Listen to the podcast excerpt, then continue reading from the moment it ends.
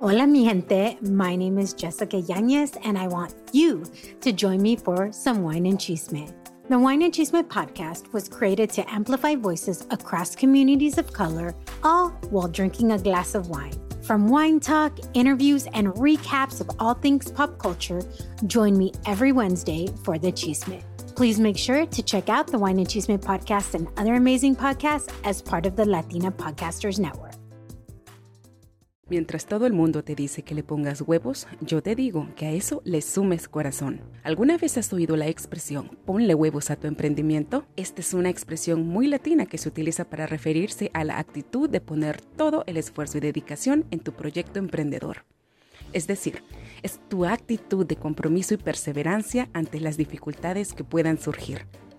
Por si acaso, quiero decir aquí un disclaimer al respecto. Aunque esta frase suene un poco machista, déjame aclararte que esta expresión hace referencia al hecho de que los huevos son símbolos de la vida y la fertilidad. Y se relaciona con la idea de que un emprendimiento necesita de un gran esfuerzo y dedicación para crecer y prosperar. Ponerle huevos a tu emprendimiento significa estar comprometida y dedicada trabajando bien duro para lograr los objetivos establecidos, enfrentando los desafíos con perseverancia y actitud positiva. Por otra parte, y considero yo, y la que es la parte más importante de esta frase, bueno, que inventé sobre ponerle huevos. Hay que ponerle huevos y corazón a un emprendimiento. Y esto significa trabajar con pasión, compromiso y amor hacia lo que se está haciendo. Es decir, no solo se trata de trabajar arduamente y de manera disciplinada, lo que se relaciona con ponerle huevos, ¿verdad? Sino que también implica trabajar con una motivación interna más profunda y emocional.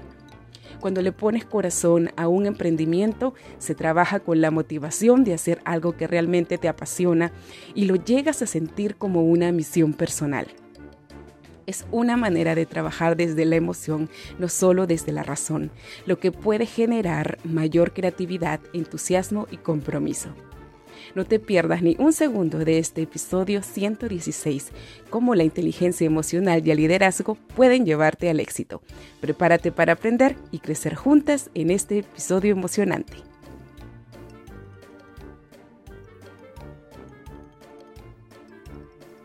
Hola, hola mis remarcables, espero que hayan tenido una fabulosa semana, trabajando bien duro en hacer sus objetivos realidad, que es lo más importante.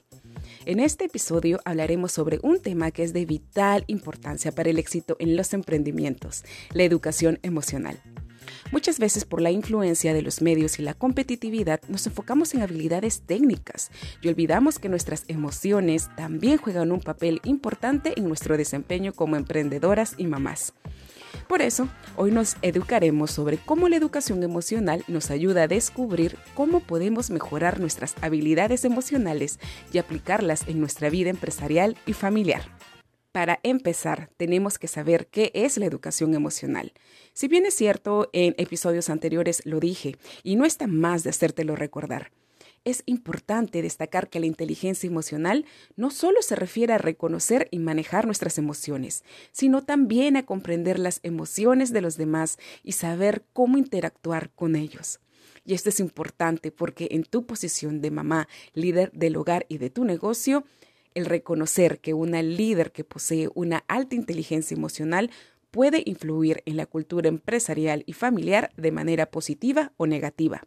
Por ejemplo, si hablamos de influenciar de manera positiva, tú puedes mejorar la comunicación, aumentar la motivación y fomentar la resolución de conflictos tanto en tu vida personal como empresarial. Y todo esto puede llevar a un ambiente laboral y familiar más positivo, lo que a su vez puede contribuir al éxito de la empresa y por ende a una familia más feliz.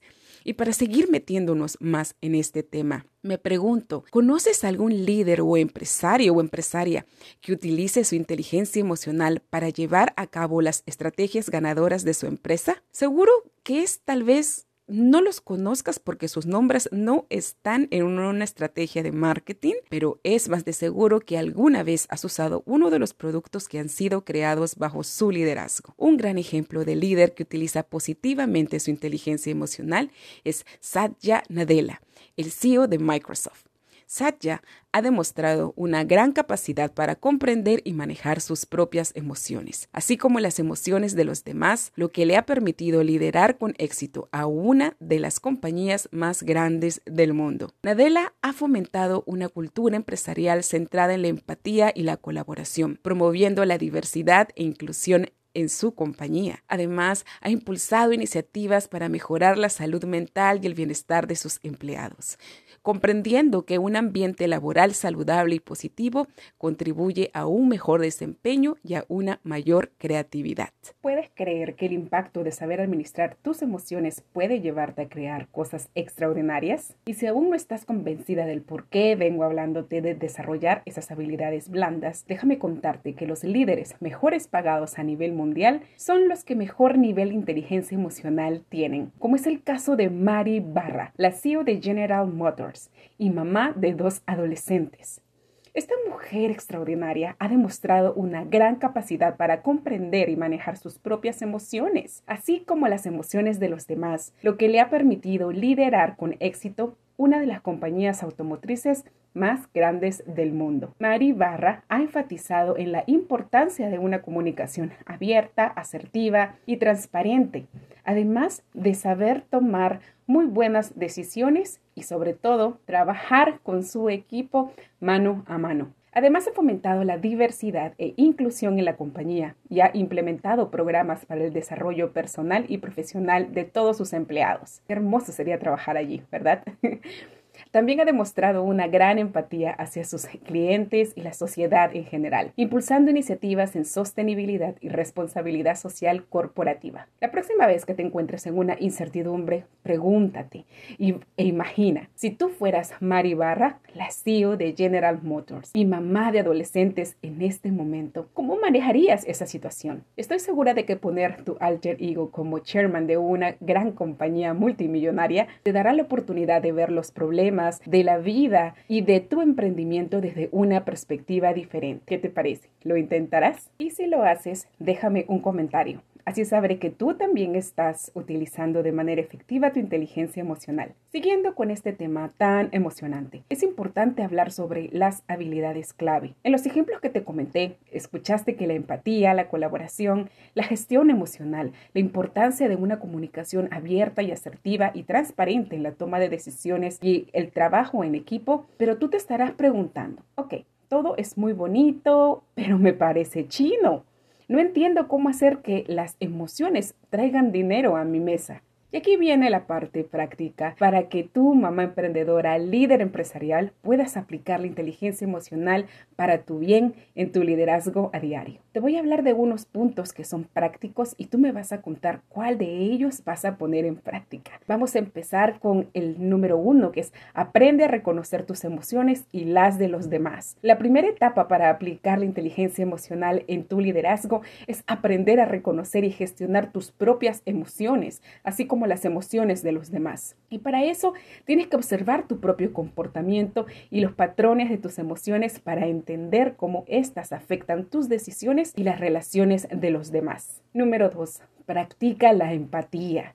Esta palabra es tan conocida y es tan simple como la habilidad para comprender y sentir lo que otra persona está experimentando. Trata de poner en práctica la empatía en tus interacciones con los demás, tratando de entender su punto de vista y perspectiva y no adelantarse a pensar qué es lo que la otra persona está pensando. Muchas veces nos equivocamos y ahí es donde nos gana la emoción. Esto te permitirá crear una conexión más profunda con los miembros de tu familia y equipo y comprender mejor sus necesidades y motivaciones. Número 3. Comunica de manera efectiva y asertiva.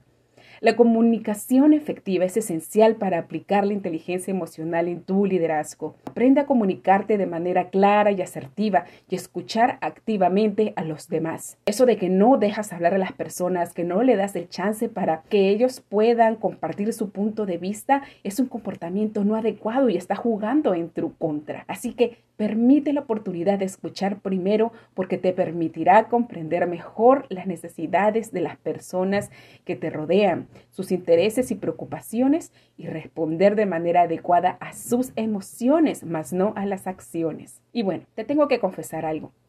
Yo sé que en estos puntos hemos hablado cosas que tienes que hacer, eh, no que tienes, que vas a elegir comenzar a practicar para que tu vida sea mucho mejor, para que tu vida en familia y como líder eh, realmente mejoren. Pero todo esto va a partir desde una sanación interior y a lo que le llamo yo repaternidad positiva. Déjame que te explico en palabras sencillas.